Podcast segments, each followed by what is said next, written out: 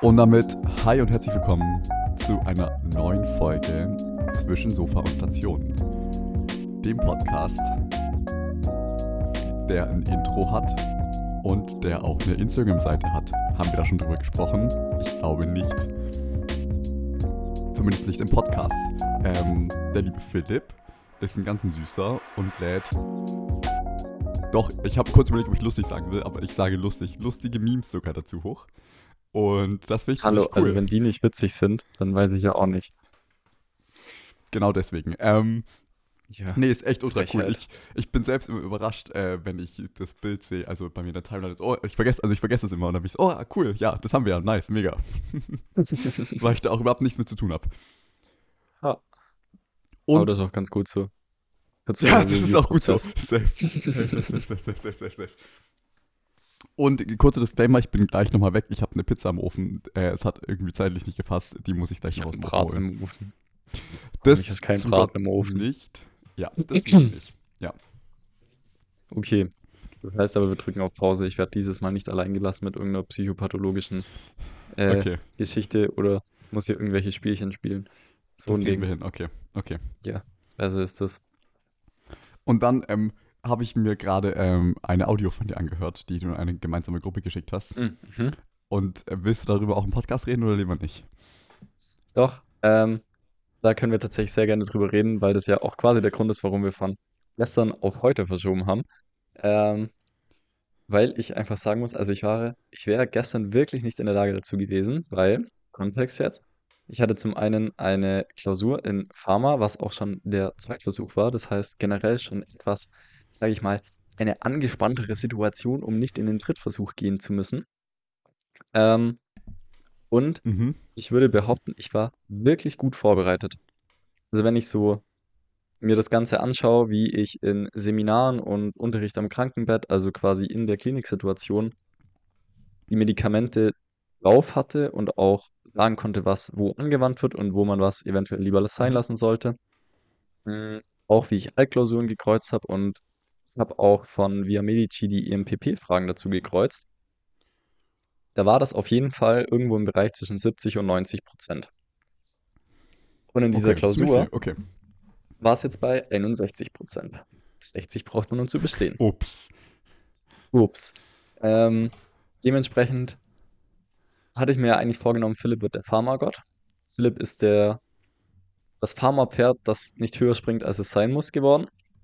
Ähm, was dann gestern natürlich nach der Klausur auch dazu geführt hat, dass ich jetzt, sage ich mal, nicht ganz so gut drauf war.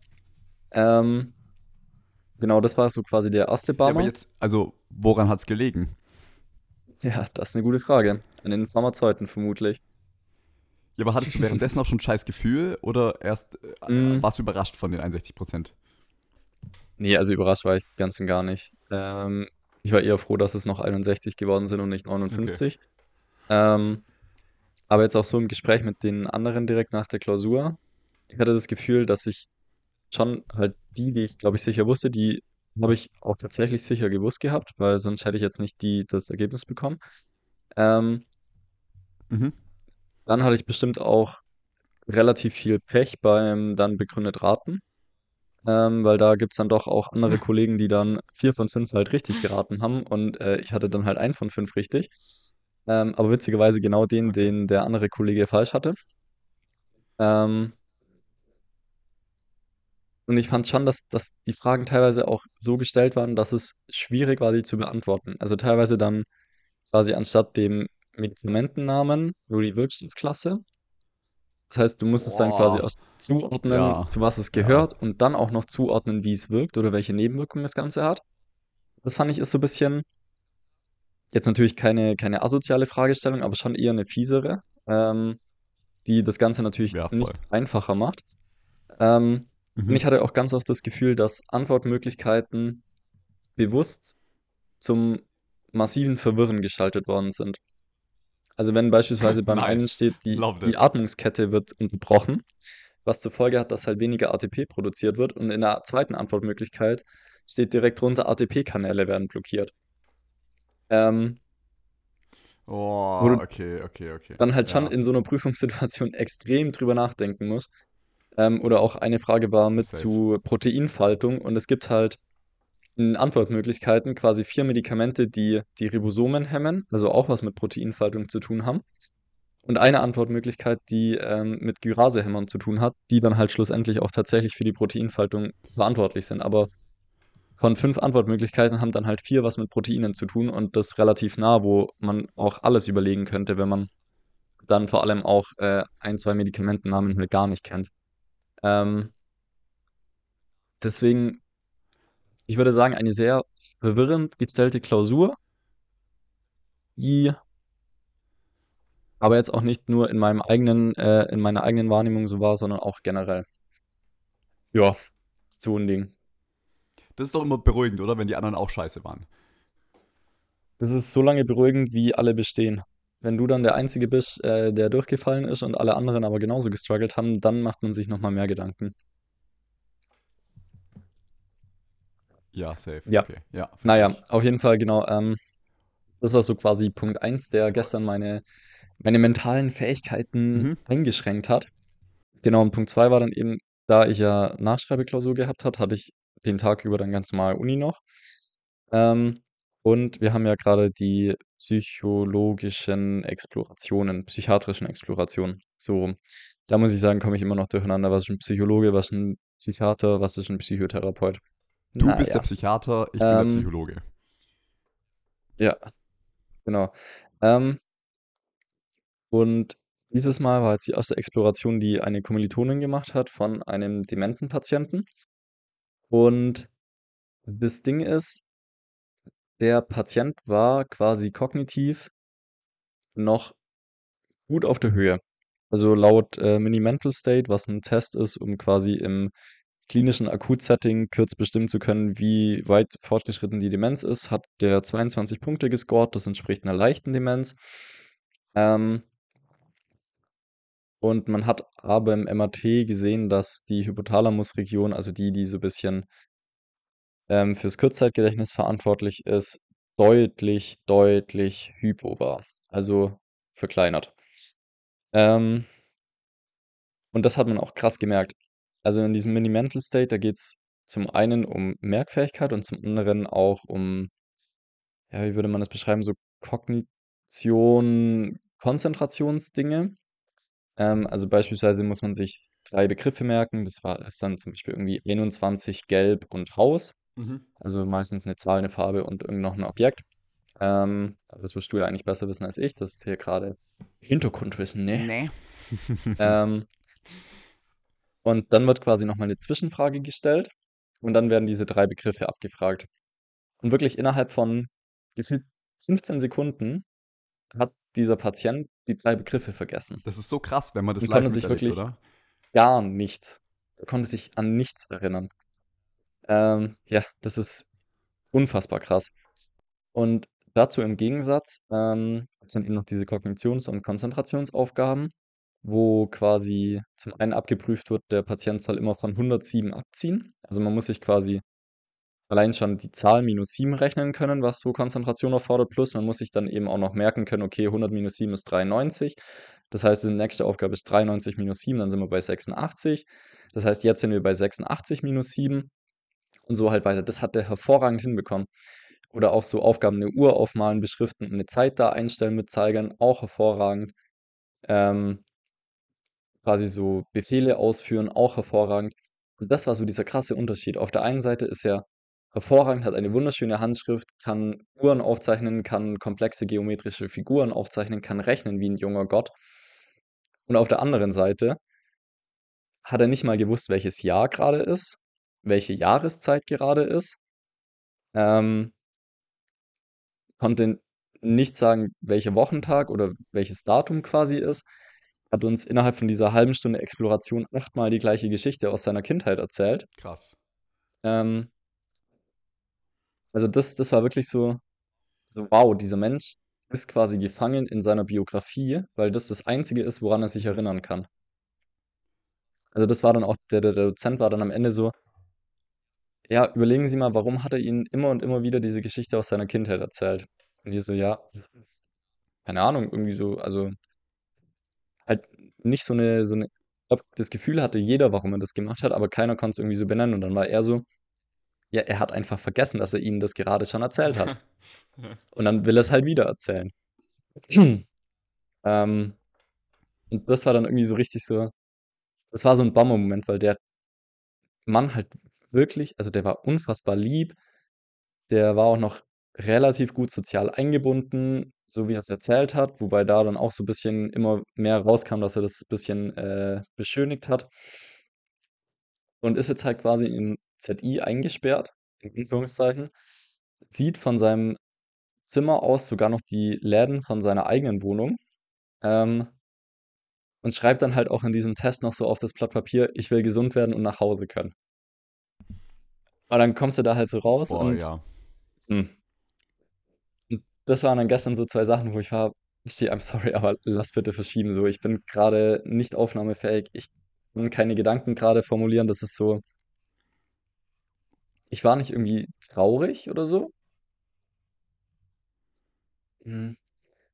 Aber da, da war irgendwie so ein komplettes Fehlen von irgendeiner Motivation, noch irgendwas zu tun, weil Mhm. es irgendwie dann halt doch so eine bedrückende Situation war. Voll. Ja, genau. Aber jetzt heute, Ergebnis von Pharma ist da. Bestanden, wie gesagt. Ich war schon schwimmen. Nice. Ähm, das Ganze mit dem Patienten hat ein bisschen gesettelt. Jetzt bin ich fit und motiviert. Geil. Und dann, du musst, sorry, eine ganz langweilige Verständnisfrage, aber was ist ZI bei euch? Ja. Äh, Zentrales Institut für seelische Gesundheit. Cool, okay. Schöner Name. Also das ist quasi die, böse gesagt, die Klapse. Böse, aus, aus, das sagen wir nicht mehr. Ja, ich sag ja, böse gesagt. Deswegen Zentrales Institut für seelische Gesundheit. ZI. Okay, nice, ja, okay. Ja, ähm, also kann ich voll nachvollziehen. Und ich finde es auch spannend, wie du das gesagt hast. So, und so erlebe ich das auch häufig. Es ist nicht, dass es mich wirklich richtig traurig macht, Hm. so wie, also wie ich sonst irgendwie Trauer erlebe, sondern es ist einfach, es ist so bedrückend einfach. Und das irgendwie, es hat eine andere Qualität nochmal. Ja, und das, das Schlimme war irgendwie, man konnte nicht wirklich was dagegen tun. Also, ja, voll. Ich war dann auch so, ich, ich, ich bin halt nach Hause gekommen, war dann so, okay, mir geht's gerade irgendwie scheiße. Aber warum geht's mir scheiße? Und dann habe ich mich auch tatsächlich hingesetzt und halt quasi aufgeschrieben, Mhm. Voll gut. wa warum das ist. Und normalerweise macht das ja schon irgendwie so ein bisschen deinen Kopf frei, ne? Mhm. Aber das hat halt für fünf Minuten angehalten. Dann war es halt wieder da. Wo du auch so bist. Perfekt. Ich werde mal den Arbeitsalltag nicht mit nach Hause nehmen. Geil. Ja. Mhm.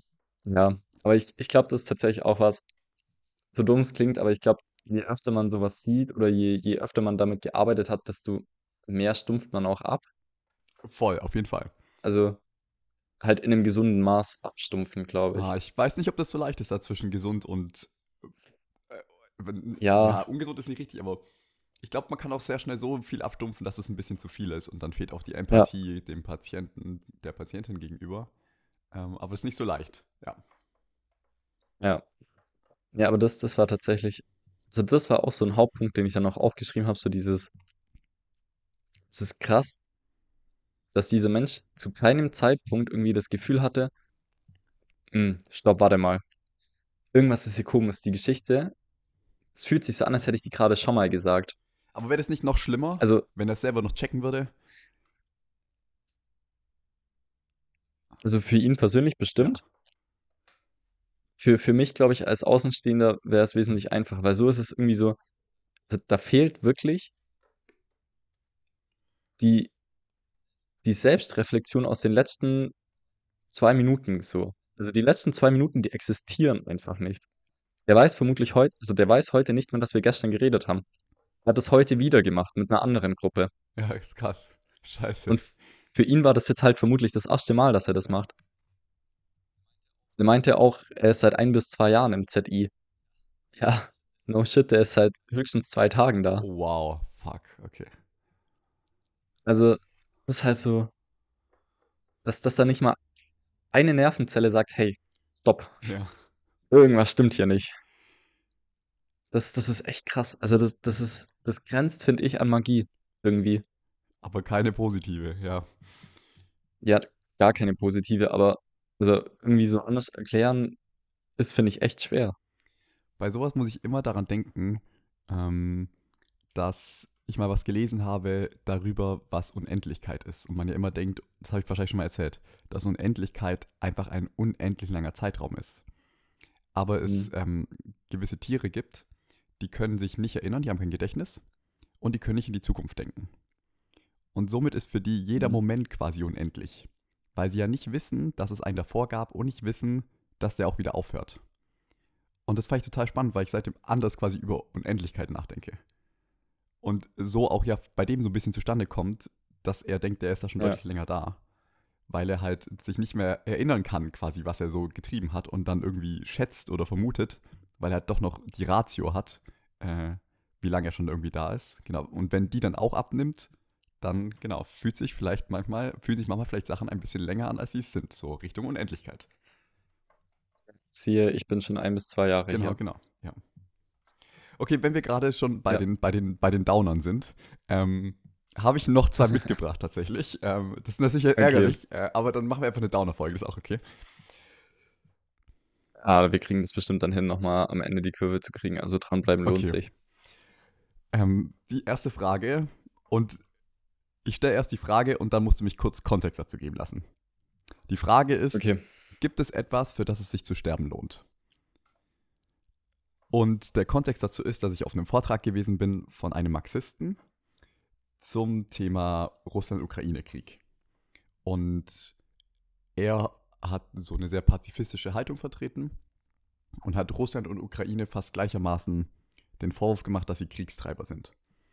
Und hat seine Argumentation da so entlang gehangelt, dass er sagt, damit, womit wir Krieg und Sterben begründen, nämlich mit Liebe zum Vaterland oder irgendwie Demokratie und all diese Dinge, die sind nicht ansatzweise so viel wert wie das Leben und damit wird diese Rechtfertigung nichtig. Er sagt auch, dass sowas wie Vaterland, Grenzen, Heimat, das sind so, wenn du drüber nachdenkst, eigentlich inhaltsleere Begriffe oder sehr schwer zu definierende Begriffe, dass sie total schnell instrumentalisiert werden. Also auch wenn Zelensky sagt, ihr müsst jetzt kämpfen für die Ukraine, dann stellt sich die Frage, was ist eigentlich die Ukraine? Ist es die Grenze? Ist es eine Sprache? Ist es eine Kultur? Ist, sind es die Menschen? Und du könntest zu jedem der Beispiele, die ich jetzt gerade genannt habe, sehr viele Sachen finden, um da so kleine Löcher reinzuschlagen. Also ist jemand auch Ukrainer, der ähm, russische Vorfahren hat? Weil es gibt da ja auch so Anti-Russifizierungsgesetze jetzt zum Beispiel. Das ist ganz interessant. Und welche Grenzen werden denn genommen als Ukraine? Da gibt es ja auch historisch total viel Veränderungen. Und Kultur ist ja auch was, was sich immer vermischt und verändert. Also was ist denn dann pure ukrainische Kultur? Genau. Also er hat, genau. Ich würde sagen, eigentlich einen sehr klassisch linken Standpunkt da vertreten. Und durchaus auch mit einem, sagen wir, Pathos während des Vortrages. Was ich daran aber halt spannend fand, ist, dass für mich zumindest diese Grundlage dahinter steckte, dass es nichts gibt, für das es sich zu sterben lohnt. Nämlich auch nicht zum Beispiel für die Demokratie. Und da habe ich dann überlegt, ob ich da mitgehen würde. Oder Hm. weil ich mir dachte, Hm. natürlich würde ich nicht für die Demokratie im Abstrakten sterben wollen. Und wenn ich jetzt darüber nachdenke, also so im Vergleich zum aut autoritären System, ich könnte nicht mehr selbst entscheiden, was ich studiere, so DDR-mäßig. Ich dürfte nicht mehr sagen, was ich denke, nicht mehr die Musik hören, die ich gut finde. All diese Dinge. Vielleicht sogar nicht mal mehr die Person heiraten, die ich will, sondern ich muss irgendwie innerhalb meines Standes bleiben oder was auch immer. Also um es jetzt mal richtig zu überzeichnen. Ob ich dann sagen würde, es würde sich quasi für die Freiheit, auch wieder so ein sehr inhaltsleeres Wort, aber genau, ob es sich lohnen würde, für die Freiheit zu sterben. Also, dass ich für die kämpfen würde, mit meinem Mhm. Leben auch.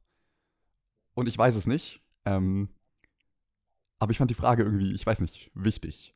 Und ähm, genau, äh, wollte ich fragen, ähm, würdest, also, könntest du dir vorstellen, für, für deine Freiheit da irgendwie zu kämpfen? Zu kämpfen oder zu sterben jetzt? Okay, zu kämpfen mit der Aussicht, dass du dabei auch sterben könntest. Sebastian. Also, ich weiß nicht, ich finde das Ähm. wirklich eine wichtige Frage, weil, also, ich war zum Beispiel auch äh, Ja, ja, gestern, gestern, vor ein paar Tagen auf, eine, ähm, auf so einer AfD-Demo jetzt. Also eine Demo gegen die Mhm. AfD, da gibt es ja zurzeit ganz viele und in Witten gab es natürlich auch eine. Und da könnte man natürlich auch, also da kämpfe ich ja auch irgendwie für meine Werte, aber halt nicht mit meinem Leben, auch nicht körperlich, aber man setzt sich ja irgendwie für was ein. Und da würde ich Mhm. schon sagen, das ist wichtig, dafür einzustehen. Das war mir wichtig, dahin zu gehen. Und gleichzeitig ist aber, wo ist dann quasi die Grenze? Also, ab wann würde ich nicht mehr hingehen, vielleicht, weil ich sagen würde, das ist jetzt zu gefährlich. So. Mhm. Oder würde ich vielleicht immer noch dahin gehen dann und auch mit der Gefahr, dass ich dann am Ende verhaftet werde, eingesperrt werde und im schlimmsten Fall sogar getötet. Genau. So, jetzt to you. Mhm. Ähm, also, erster Impuls ist, glaube ich, definitiv zu sagen gewesen, dass ich, glaube ich, momentan nichts habe, für das ich sterben würde oder wollen würde. So. Mhm. Mm, Also zum Beispiel auch nicht, also wenn ich dir dein Medizinstudium wegnehme und sag, du wirst jetzt Schreiner, weil wir brauchen die und Mediziner haben wir gerade genug ja. und ich entscheide das jetzt halt, weil ist jetzt halt alles zentral geregelt. Nichts, wofür du kämpfen würdest. Naja, deswegen habe ich gerade die Frage gestellt. Kämpfen natürlich. Sterben, nein. Okay. Würdest du dich dafür einsperren lassen? Also, Also würdest du demonstrieren dafür und ich würde dich einsperren für so, keine Ahnung, einen Monat oder zwei. ach, das, ja. Das sind jetzt so, so, so diese Kackfragen, wo man viel drüber philosophieren kann und wenn es dann in der Situation wäre, wäre es vermutlich eh komplett safe, anders. safe, safe. Aber wir sind ja hier, um zu Ähm, philosophieren. ja, ja. Ja, ich weiß, ich weiß, ich weiß. Ja.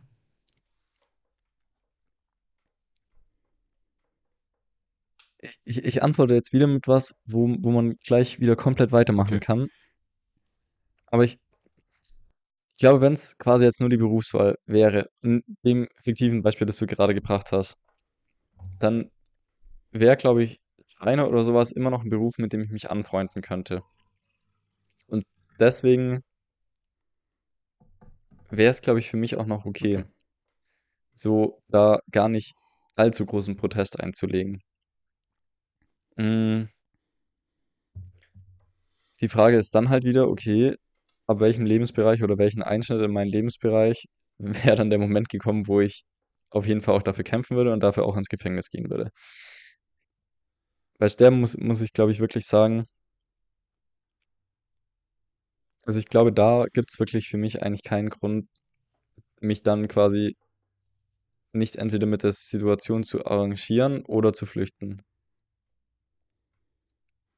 Eher noch flüchten als arrangieren wäre, glaube ich, meine Devise Mhm. dann. Mm, Ja, bleibt noch die Frage, ab welchem Lebens Lebensbereich es dann problematisch wäre. Und ich glaube tatsächlich, mh, That Moment Incoming, dass es, sobald es darum geht, wie meine Familie miteinander interagiert, wie Mhm. meine Kinder erzogen werden, in welche Schule die gehen, welche Mhm. Indoktrination die dann auch eventuell bekommen, mit wem ich mich treffen darf, mit wem ich mich nicht treffen darf, wen ich zu heiraten habe, ähm, ob ich das überhaupt darf. Ich glaube, das wäre so der Moment, wo ich auf jeden Fall strikt auf die Barrikaden gehen würde. Mhm. Als quasi letzte Grenze. Also ist auf jeden Fall ein Date-Ding und gleichzeitig kann ich das voll nachvollziehen. Da geht es ja dann wirklich um, um die Menschen, die am nächsten sind, die du am liebsten Ja. hast. Genau. Ja, also ich finde die Frage deswegen spannend, weil ich, ich, ich habe auf jeden Fall diese Haltung, das Leben ist schön. Und gleichzeitig habe ich dann Ja. gemerkt, zu dieser Haltung zu kommen, da hat es vermutlich, also da gibt es vermutlich viele Dinge, die haben Einfluss darauf. Dass ich überhaupt die Zeit habe für Momente, in denen ich das so realisieren kann. Und dass ich auch Mhm. in diesen Momenten nicht so erschöpft bin, dass ich total ins Bett falle sofort, sondern dass ich quasi noch die Energie habe, um das alles so wahrzunehmen, weißt du? Und dass es dann vielleicht, Mhm. dass man mir viel wegnehmen könnte und dann wird es mir deutlich schwerer fallen, fallen, zu sehen, dass das Leben schön ist. Und gleichzeitig muss ich an, Ja. an, an Menschen denken, die ja sehr viel gelitten haben und die sich deswegen auch nicht irgendwie das Leben genommen haben und trotzdem ja noch weiter einfach überlebt haben. Egal wie viel Elend es war, ob das jetzt historisch einfach in irgendwelchen Slums gewesen ist oder Menschen in KZs oder so. Ist ja nicht, dass die quasi aufgegeben haben, dann irgendwann, okay, jetzt passt irgendwie, sondern die haben ja trotzdem noch diesen Willen zum Leben gehabt. Genau, aber deswegen finde ich die Frage einfach Ja. spannend. Finde ich auch. Das freut mich. Aber ich glaube mich. auch, dass es Ich glaube auch, dass es an der Stelle wohl Zeit für die zweite Frage ist, weil ich glaube, sonst drehen wir Ja, uns voll. quasi nur im Kreis, Die oder? zweite Frage Ja. ist ähm, eine, wo ich einfach noch wissen will, wie das bei dir als Arzt ist, auch im Studium, aber auch so privat. Mhm. Und zwar war ich auf einem Workshop zum assistierten Suizid. Also die Frage, ob man. Jetzt geht es nämlich los. Es geht äh, darum, Menschen, die einen, einen aktiven Sterbewunsch haben, die in irgendeiner Form dabei zu unterstützen. Und das ist jetzt total schwierig, weil da gibt es voll viele rechtliche Begriffe und Unterschiede und bliblablub. Und so wie ich das jetzt verstanden habe, ich hoffe, ich fasse das richtig zusammen, ist es im Moment in Deutschland so, dass es gibt sogenannte Sterbehilfevereine und die, also das kann man auf jeden Fall kritisieren, dass man denen relativ viel Geld zahlen muss und dann unterstützt sie dich aber dabei, indem sie dir quasi ein Medikament zur Verfügung stellen, mit dem du sehr schmerzlos stirbst. Und die Bedingung dafür ist aber eben, dass dieser Sterbewunsch, ähm, der muss irgendwie äh, lang, also der muss irgendwie überdauernd sein und da gibt es noch zwei, drei so Kriterien und so. Also das testen die auch und dokumentieren da viel. Und dann musst du am Ende quasi selbst diesen Hebel umlegen. Also es ist nie so, dass jemand anders diese Spritze dir dann reindrücken kann, die Infusion legen, wie auch immer, sondern du musst am Ende derjenige sein, quasi, der dann den Hebel umlegt und dann fließt die Flüssigkeit in deinen Körper und dann stirbst du an dieser Flüssigkeit. So ist die aktuelle Rechtslage. Äh, wenn ich das genau richtig zusammengefasst habe, jetzt hoffentlich. Und Ja, ich denke. da kam aber noch mal raus, dass es dabei eigentlich immer irgendwie ein ärztliches Element hat. Also es braucht einen Arzt, der dieses Medikament verschreibt. Und ob das auch eigentlich nicht so einfach, weil dieses Medikament, was man benutzt, kommt eigentlich aus der Tiermedizin. Also genau, das kann ein Arzt eigentlich gar nicht so typisch normal einfach so verschreiben. Und dann ist es da auch irgendwie so, war da so die Frage, wie das im Krankenhausalltag ist, so mit lebensverlängernden Maßnahmen. Da kannst du ja, also da gibt es so diesen Mythos, dass wenn du die einmal angefangen hast, dass du die auch immer weiterlaufen lassen musst. Das stimmt irgendwie gar nicht so sehr, hat uns diese Frau da erklärt. Und genau, was ich aber eigentlich fragen wollte, war, ob du, ob das sehr viel Thema auch von deiner Ausbildung ist quasi. Und ob du schon irgendwie so Fälle hattest, ob ihr da genau ethische Kurse dazu habt oder so. Ähm, oder nicht. Also wenn du jetzt gerade noch mein Gesicht sehen könntest, dann würdest du einen Stirnrunzeln sehen. Ähm, wir haben tatsächlich für das, wie oft es dir begegnet, quasi nicht wirklich was dazu. Ich glaube, wir hatten zwei Seminare oder so im, in dem halbjährigen Ethikmodul. Mm, Das ist aber auch tatsächlich das Einzige, was wir dazu haben oder hatten, glaube ich. Ich kann mir gut vorstellen, dass es äh, nächstes Jahr nochmal kommt in quasi Altersmedizin. Ähm, das ist aber tatsächlich auch nicht alles dazu. Also, so was das Rechtliche angeht, hast du das, glaube ich, meines Wissens nach ganz gut zusammengefasst. Ähm, zumindest was, was dann auch wirklich den assistierten Suizid Mhm. angeht. Ähm, es, und dann mit den lebensverlängernden Maßnahmen, da ist das A und O tatsächlich die Patientenverfügung. Mhm.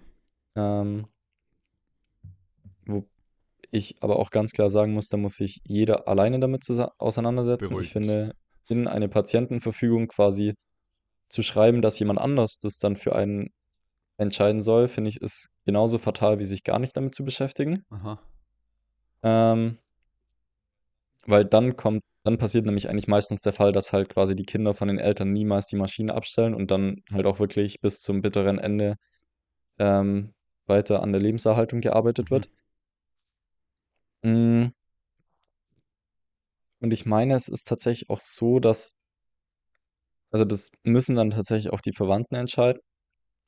Der Arzt darf dann nur sagen, Leute, an der Stelle macht es ab jetzt keinen Sinn mehr. Also es darf quasi nur, nur diese Empfehlung ausgesprochen werden, soweit ich weiß. Ähm, in der Krankenhaussituation selber, also man kriegt schon wirklich oft mit, dass da eigentlich nicht mehr der Wunsch weiterzuleben besteht. Ganz oft aber tatsächlich gar nicht so sehr aus Krankheitsleiden-Perspektive, sondern ganz oft sind es dann einfach wirklich die älteren Menschen, die schon quasi ihre Freunde haben sterben sehen, die auch ihre Kinder schon sterben haben sehen. Also denen es eigentlich so objektiv gesehen noch relativ gut geht, die aber halt quasi aus sozialer Versorgungsperspektive heraus auch nicht mehr wirklich eine Zukunft haben, außer im Krankenhaus oder Altersheim zu versauern. Ähm, da kriegt man dann schon ganz oft mit, dass äh, quasi entweder die halt sich nochmal mehr oder weniger selber entlassen und dann halt nur noch tot zurückkommen oder dann halt auch in die Schweiz, Mm, weil da ist es ja, ok- also da ist es ja quasi legal. Mm, genau, das ist so quasi aus meiner persönlichen Beobachtung und meine persönliche Argumentation oder Legitimation. Mm, ich bin auf jeden Fall der Meinung, dass es legal sein sollte, da Hilfe zu gewährleisten. Weil ich glaube, dass quasi privat unternommene Suizidversuche, die tun der Person selber nicht gut, weil dadurch, glaube ich, auch ganz oft Gedankenspiralen entstehen, die nie positiv Mhm. enden, Ja.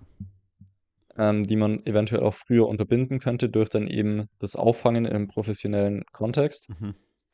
Ähm, plus, ich glaube auch, dass ein privater Suizid für das persönliche Umfeld, für Voll. das Retterumfeld, für das Umfeld im Krankenhaus sehr viel weitreichendere negativere Folgen hat als auch ein professioneller Suizid.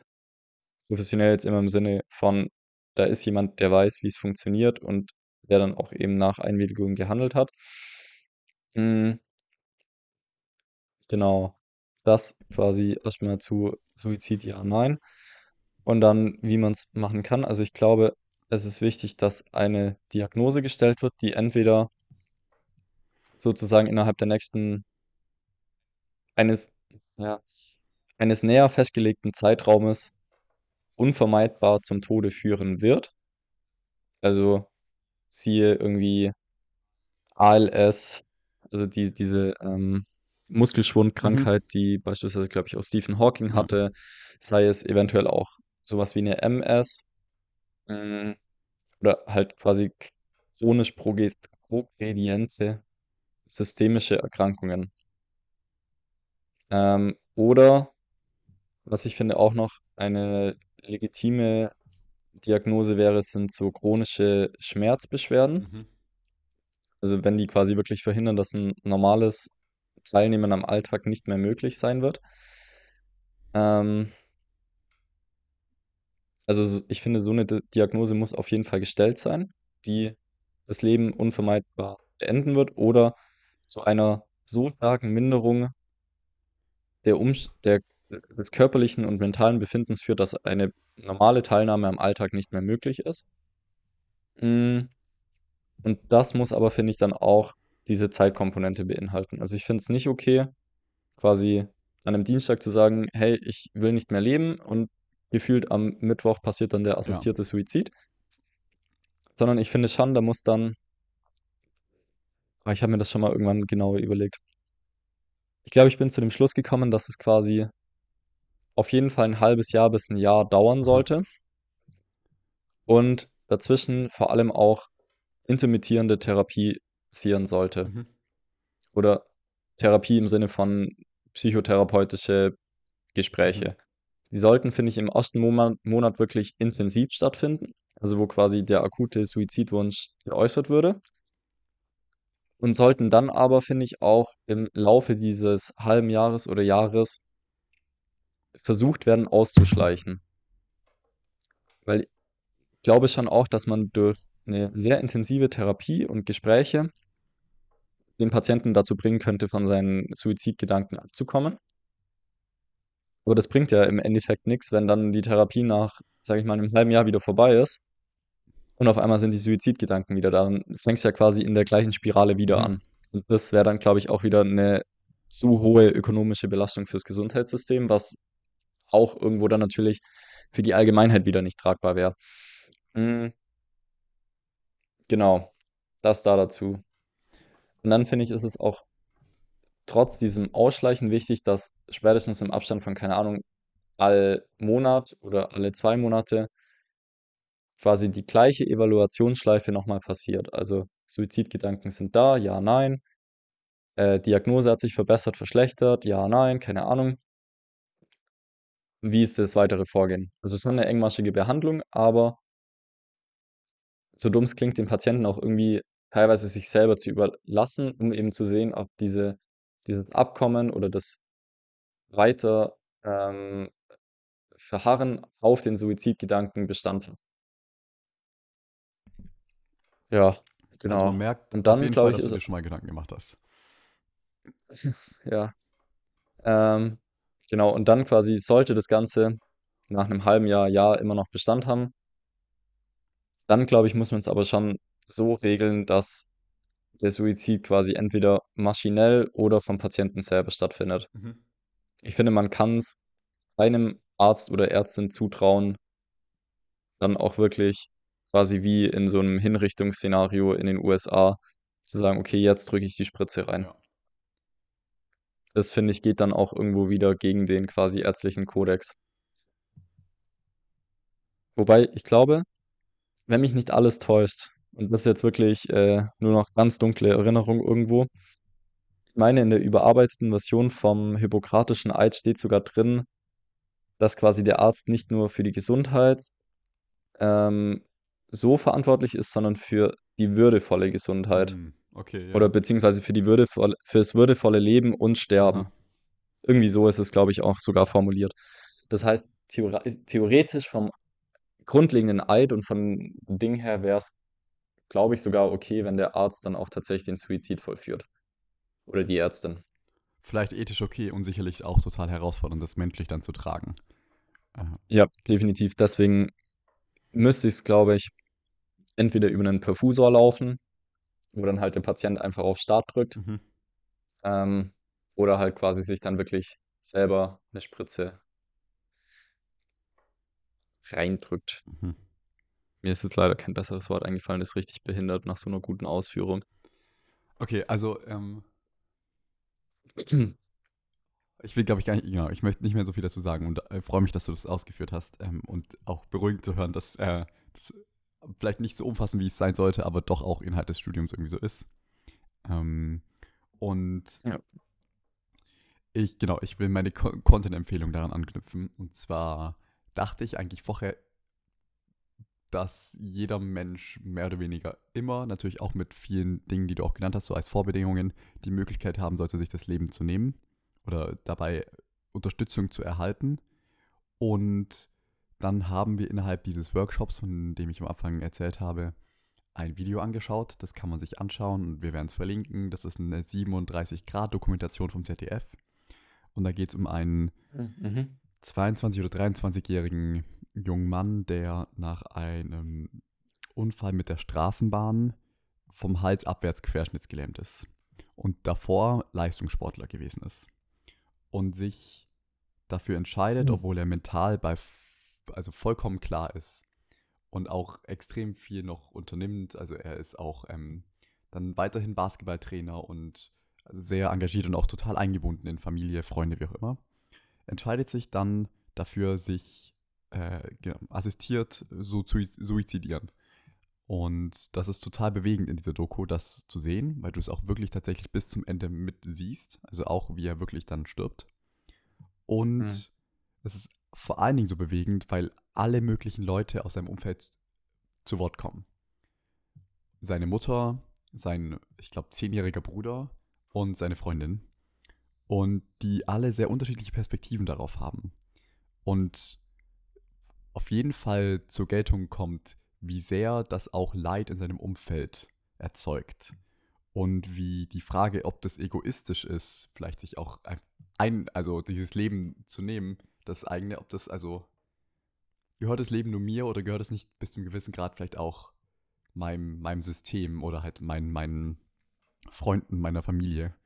Und diese Frage wird da so emotional aufgeworfen, mehr oder weniger alle im Workshop haben auch geweint währenddessen, dass ich mir jetzt im Nachhinein nicht mehr sicher bin, ob ich finde, dass alle die Möglichkeit haben oder das Recht dazu haben sollten, sich das Leben zu nehmen, weil natürlich das Angebot immer auch die Möglichkeit quasi erzeugt. Und ich kann Ja. wirklich nur empfehlen, das anzuschauen. Auch wenn das wahrscheinlich währenddessen sich nicht so gut anfühlt, glaube ich, das ist eine wichtige Perspektive auf das Leben, die man einmal eingenommen haben sollte. Punkt. Ja. Punkt. Und damit Und damit nehmen kommen wir wieder zu den wir jetzt auch eine andere Perspektive ein, ganz genau, und kommen zu den deutlich leichteren Themen, um den Podcast auch noch ein bisschen aufzulockern, zumindest für die letzten zehn Minuten. Ja. Die Auflockerung Nummer eins. Ich habe das perfekte, Ja, oder bitte, fang an. Hast du sogar auch was? Nur eine Kleinigkeit, du darfst gerne. Richtig inhaltliche Vorbereitung. Nee, dann, dann starte aus du, weil ich habe drei Sachen, die gehören Okay. zusammen. Ich habe eine Kleinigkeit, ich würde sie dir zeigen, wenn unsere Videos an wären, aber so ist es ungefähr gleich für die Zuhörenden und für dich.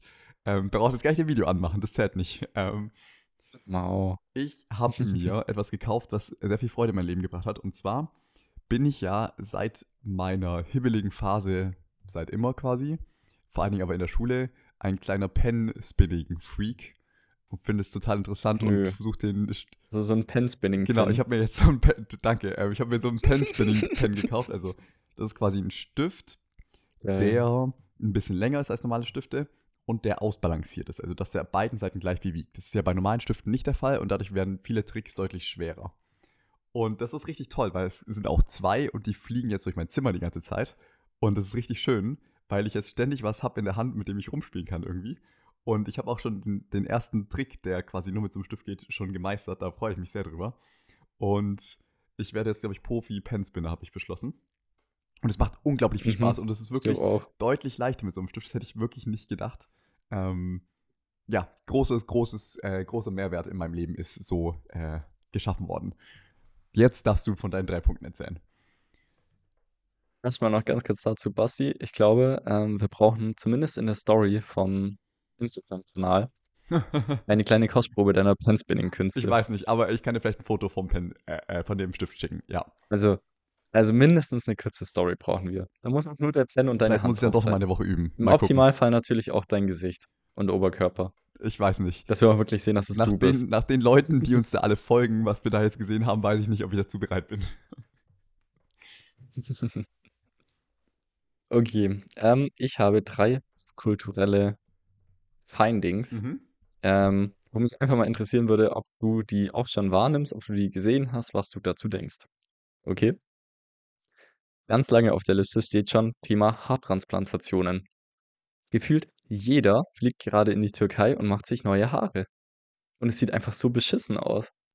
Hast du das auch schon mitbekommen? Hast du das schon mal gesehen? Fragezeichen, Ausrufezeichen? Das habe ich auf jeden Fall schon gesehen. Ich habe mir selbst auch schon dreimal die Haare transplantieren lassen, tatsächlich. Ähm, ich äh, sehe immer Memes davon, so zum Beispiel so Leute, die so Fotos aus dem Flieger schicken und wo alle so Bandage am Kopf haben und dann irgendwie so einen lustigen Kommentar halt darunter. Das finde ich echt lustig. Ähm, und ich finde aber tatsächlich, dass es gar nicht so schlecht aussieht. Also, ähm, wenn man sich mal so Videos dann anschaut, dann finde ich schon, gerade wenn das so hochwertige Sachen sind mit Echthaar und so, dass man keinen Unterschied sieht. Change my mind. Also, ich stimme dir zu, danach. So, ne? Mhm.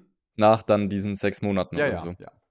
Aber ich finde, das machen in letzter Zeit so viele Menschen, die eigentlich wirklich noch gute, normale Haare haben, die äh, es nicht bräuchten. Also, bestes Beispiel finde ich die Volta-Zwillinge.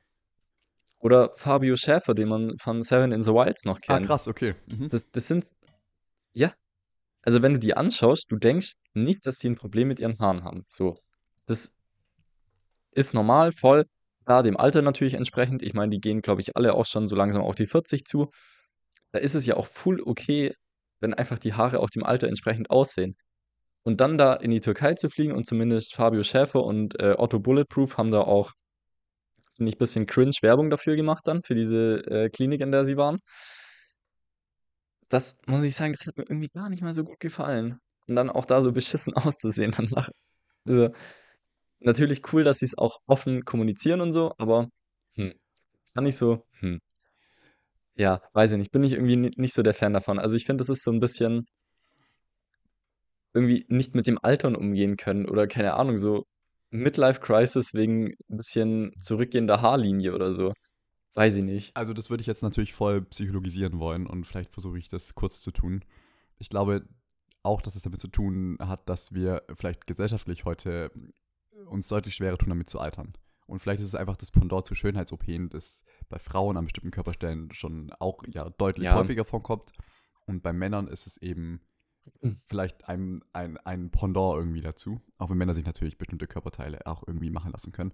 Und Ja. ich glaube, es hat auch viel mit Schönheitsidealen zu tun und dass gerade volles, gepflegtes Haar, glaube ich, doch sehr noch mit Jugendlichkeit, Vitalität und Attraktivität verbunden ist und das die wenigsten missen wollen. Was ich auch nachvollziehen kann. Ich mag meine Haare auch und weiß nicht, wie es mir gehen würde, wenn ich jetzt auf einmal deutlich, deutlich weniger hätte davon. Ähm, und ich glaube auch, wie vorher Ja. gesagt, gerade dadurch, dass es die Möglichkeit gibt, diese Möglichkeit an sich erzeugt den Druck, es auch zu tun. Also, während es früher einfach nicht die Möglichkeit gab, mein Dad und mein Opa und all die vorher, die wussten nicht, dass es das gibt. Und das gab es zum großen Teil ja auch wirklich überhaupt gar nicht. Und dadurch war die Option auch gar nicht da. Und heute habe ich, da Ja. ich mir vor, das schwirrt dir dann die ganze Zeit durch den Kopf, ah, sollte ich, ah, eigentlich braucht es nicht, aber ich könnte ja doch. Und dann könnte man nämlich dir auch mittlerweile schon vorwerfen, so, ah, bist du dir zu schade oder bist du vielleicht sogar zu wenig vermögend, um das in dich zu investieren. Und ich glaube, durch das, was da, durch diesen Druck, der da entsteht, Mhm. kommt auch dieser Trend zustande. Ja. Also, ja, klar, hast du schon recht, aber in letzter Zeit war es schon wirklich sehr, sehr viel. Fand ich sehr krass. Ähm, genau, Punchline noch von Felix Lobrecht dazu. Basti, warum Donald Trump sich noch nicht die Haare richtig transplantieren lassen? Sehr gut. Ganz einfach. Er würde es nicht aushalten, sechs Monate nicht auf Insta zu sein und zu eitel, das trotzdem so zu posten dann. Echt? Also ich bin mir wirklich unsicher, ob der eitel ist. Ich finde, es gibt schon echt viele verd- verdammt beschissene Hm. Bilder von dem und auch Outfits und Ja, aber ich glaube, die, die sind, glaube ich, weil er selber denkt, dass es ganz Ja, okay so okay, fair aussieht. Bin mir relativ sicher. Okay, ähm, nächstes popkulturelles Finding. Hast du schon ein Video gesehen mit automatischen Audio-Track-Untertiteln von YouTube? Hm, weiß ich nicht. Ähm, einfach Untertitel, oder was meinst du? Nein, nein, also quasi, YouTube hat jetzt ein AI-Tool eingeführt, das quasi wie Untertitel funktioniert, aber nicht visuell, sondern auditiv. Das Oh, heißt, okay. bei mir ist es letztens bei einem äh, Video von Ali Abdal passiert. Habe ich mal wieder eins angeguckt Aha. und auf einmal spricht der Typ Deutsch mit mir und ich dachte, es ist noch irgendwie eine What? Werbung oder sowas davor. Aber einfach quasi seine englische Stimme ausgeschaltet und die deutsche Übersetzung als Stimme, die aber auch ein bisschen so klingt wie er, Okay, rüber. das höre ich mir sofort nach dem Podcast an. Ähm, habe ich noch nie gehört. Nee. So Wie wild. Also, heiß, teils.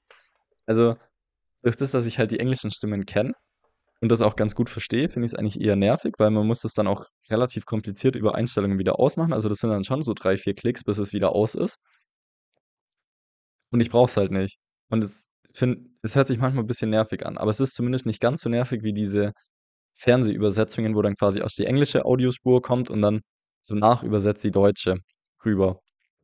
Das ist der Das Vorteil. finde ich auch das Schlimmste. Das fällt mir Aber so häufig auf bei so ja, Arte-Dokus oder so. Da Boah. ist es ganz häufig, ähm, dass sie denken, dass sie es mir übersetzen müssen. Und klar, vielleicht für meine Eltern schon nicht schlecht, dass sie es noch übersetzen. Was ich aber viel schlimmer finde, ja, da fällt mir so oft auf, die über also ich finde, die übersetzen das falsch. Also nicht, dass, ja, ja, dass die was komplett anderes sagen, aber es ist schon, dass sie dem halt so ein bisschen den Drill geben, den die gern hätten. Der sagt was relativ ja, gemäßigtes und dann tun die die Worte, die es gemäßigt klingen lassen, rausstreichen und übersetzen es so, als hätte er gerade gefühlt seine Mutter beleidigt. Und das finde ich manchmal schon schwierig. Vor allen Dingen, weil man hört es ja wirklich direkt. Es ist direkt nacheinander. Ich so, nee, das übersetzt man nicht so, hör mal auf damit. Ähm, ja, finde ich ein bisschen problematisch. finde ich auch. Yes, genau, das war das zweite Finding. Und das dritte Finding, ähm, wo ich letztens hier mal wieder ins Schwimmbad gefahren bin, bin ich an der alten Feuerwache vorbeigefahren und wie du nach ja, unserem äh, El Hotzo-Trip ähm, vermutlich mitbekommen hast, ist so die alte Feuerwache so der hippe, junge Veranstaltungsort für solche Sachen in Mannheim. Mhm. Da findet jetzt dann auch, glaube ich, Anfang Februar wieder das SWR Podcast Festival statt. Also sind ja schon immer relativ äh, große Podcasts Cool. mit dabei. Ich glaube, dieses Jahr ist auch irgendwie Knossi und Trimax oder so Aua, ja, irgendwie okay. da. Ja, also es sind die großen Podcasts, die halt so popkulturell gut abgehen. Aha. Mm, Und dann dachte ich mir, hm, aber da sind auch so ein paar ganz coole Podcasts dabei. Äh, ich glaube irgendwie auch ein Philosophie-Podcast ist mit dabei, wo eigentlich ein relativ interessantes Thema hatte. Und dachte ich mir, ja, könnte man ja vielleicht mal schauen, ob man da hingeht. Wenn es auch nur irgendwie so ein Zehner oder so kostet, tipptopp. Basti, was denkst du, kostet eine Stunde Live-Podcast beim SWR Podcast Festival? Oh, ich will es nicht wissen, aber es ist bestimmt ultra teuer. Ich habe auch schon mal überlegt, auf so ein Podcast-Ding zu gehen von den Science Cops und da hat es irgendwie 100 Euro gekostet und ich dachte mir, seid ihr beschissen? Alter, da habe ich mich richtig geärgert, weil ich dachte, die sind auch nicht so berühmt. Ich würde jetzt mal so sagen 60 Euro. Ja, also da bist, da bist du tatsächlich äh, bisschen teurer als äh, tatsächlich. Also so die, diese ganz bekannten Podcasts eben mit äh, Knossi und Trimax oder, also wenn es war, keine Ahnung, die waren, glaube ich, irgendwie bei 40 Euro. Ähm, aber für unter 30 Euro kommst du eigentlich nicht hin. Das ist krass, ja. Digga, für eine Stunde Live-Podcast. Also quasi die meisten Podcasts, die ja einfach auch nur labern. Natürlich, ja. Also die haben ja davor sich ein Thema ausgedacht, aber es ist ja nicht irgendwie, dass da jemand ein Theaterstück eingeprobt hat oder dass El Hotzo da ein Buch geschrieben hat und noch ein Stand-up quasi mit dazu sich überlegt hat. Sondern es ist einfach, du kannst hingehen, du kannst 30 Euro zahlen, es kann der geilste Podcast werden, den du je in deinem Leben gehört hast. Oder du kannst hingehen und denen fällt quasi nichts ein und das ist einfach nur ein Lückenfüller. Also da sehe ich das auf jeden Fall so wie äh, Böhmermann und Olli Schulz, die sagen das immer auch über ihre eigenen Live-Podcasts, dass die meistens deutlich schlechter sind als die Podcast-Folgen, die sie sonst aufnehmen, weil du irgendwie aufgeregt Ja. bist und du kriegst, also du kriegst viel mehr Feedback, weil du halt die Gesichter siehst und du bist nicht so in deinem Privaten und in deiner Zweierdynamik und deswegen, ähm, genau, bin ich auch nicht so ein Fan davon. Da muss ich echt sagen, für irgendwie so 5 bis 10 Euro fände ich es voll cool, weil ist bestimmt auch mal ganz interessant und vielleicht geht noch ein bisschen äh, Publikumsinteraktion und so mit rein. Aber für 30 oder 40 Euro oder noch teurer, wie du gerade gemeint hast, ne. Da höre ich es kostenlos auf Spotify, ne? Also kostenlos in Anführungszeichen. Ja, Je mit. Werbung halt mittlerweile. Penner. Ja. Ja, nee, Aber da muss man sagen, nehme ich frei lieber die Werbung, als das Geld auszugeben, ganz ehrlich. ich glaube halt, äh, das ist so ein bisschen, damit greifst du halt alle ab, die so eventgeil sind. Oh, wir gehen dahin, wir fahren dahin, haben wir, also Ja. so ein bisschen, da haben wir überhaupt mal was zu tun, so mäßig. Ich weiß sonst nicht, was ich mache mit meiner Zeit. Mhm. Und dann ähm, gehst du halt auch auf so ein Podcasting. Ja. Ich kann, also kann ich mich auch nicht Naja. für begeistern, genau. Das ist doch wirklich hervorragend. Naja, was soll es, ne? Geht man halt wieder wohin, wo es billiger und schöner ist. Ja. So ein Ding. Gangen wir halt zum Straßenmusik um die Ecke, gell? Das ist um, umsonst ist das. Ja, da haben wir auch schon mal irgendwann drüber geredet, äh, mit Straßenmusiker Geld geben oder nicht Geld geben für deine äh, Themendatenbank, ne? Auf jeden Fall haben wir, ja. Musst du mal nochmal die Folge Ich raussuchen. werde keine alten Folgen nach äh, kat kategorisieren. Da, da, da, also genau. Machen wir Fass auf, das keinen Boden hat. Wo ist denn da der Arbeitseinsatz? Der ist ja gar kein steckt schon im da. Studium und äh, auf meiner Arbeit. Dementsprechend ist keiner mehr fürs Private übrig. Das mit Arbeitswille auf Arbeit war gerade auch nur für den Chef, der vielleicht Für zuhört, ja, ne? Grüße. Grüße. In diesem Ja, Sinne, sind wir schon wieder am Ende, oder? oder? Aber ich finde, war, Ja, war eine super. Kombi. Ich habe die Leute runtergezogen, du hast sie wieder hochgezogen. Ist perfekt eigentlich. Ja, tipptopp. Gute, gute Für die Zweierdynamik. gute Laune, die jetzt da noch, die jetzt da noch weitergehen soll, äh, ganz kurz noch meine Content-Empfehlung eingeschoben. Und zwar eine Musik-Playlist, die vermutlich bei euch dann ein bisschen anders aussehen wird als bei mir, weil es äh, The Radio quasi ist auf Spotify. Aber einfach mal The Wombats und dann The Wombats Radio anmachen. Gute Laune Okay. Musik. Meine Meinung. ja, okay. Gefällt mir. Gute Laune immer gut. Ja. Eben. In diesem Sinne, Herr gerade jetzt, gell? verabreden wir uns für nächste Woche. Hören wir uns wieder, gell? Verabreden wir uns mal wieder. Ja, kommen wir wieder mal auf den Kaffee. Machen, Sie es gut, ne? Mir besser, die? Eltern und äh, die Haustüre, gell? Und Frau und Kinder auch, gell? ja, sowieso. Schlechte Leute geht's immer gut. Was fällt mir noch ein? Ähm, okay, der, der ist nicht schlecht, den kann ich noch nicht. ah, nee, was ist noch? Äh, und kommen Sie rein, können Sie rausgucken. Keine Ahnung. Noch irgendwas, das man so Blödes zum Anfang sagt. Passt jetzt auch. Also. Ade, Wasche. Lass muss bleiben, gell? Ja. Und nichts mehr Gescheites bei Glaube rum. auch. Ade. Tschüss. Tschüss.